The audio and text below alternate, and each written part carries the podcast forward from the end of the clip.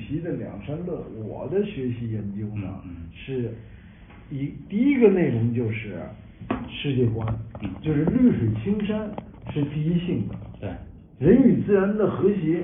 这是最重要的，这是基础嗯嗯，这是世界观嗯嗯。它两禅论，我觉得这一块儿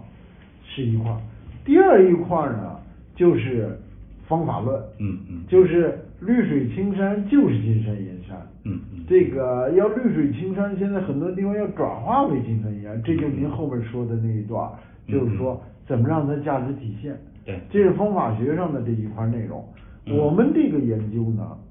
就是两山论的研究。嗯嗯两山论的研究呢，我们既研究它的第一部分，它世界观的部分，就是生态安全。嗯嗯为什么习总说绿水青山重要呢？嗯嗯，它是因为它是我们生态安全的基础。对对，第二一个，习总为什么说绿水青山就是金山银山呢？嗯就是要在保护生态安全的前提下，嗯我们就为发展提供了条件，嗯嗯而且要支持发展。那么，但是具体的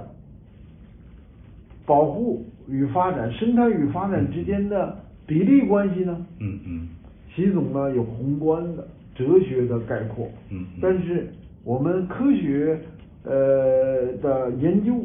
要进一步的学习和研究，嗯我们把自己这项工作呢立足于学习习近平生态文明思想，嗯嗯研究习近平生态文明思想，根据习近平生态文明思想解决对生产生活中重大问题，对比如鄱阳湖建闸该不该建呢？嗯它又涉及到绿水青山，又涉及到金山银山，嗯那么又涉及到绿水青山转化为金山银山，又涉及到金山银山呢去支持绿水青山。他们说花这么多钱是。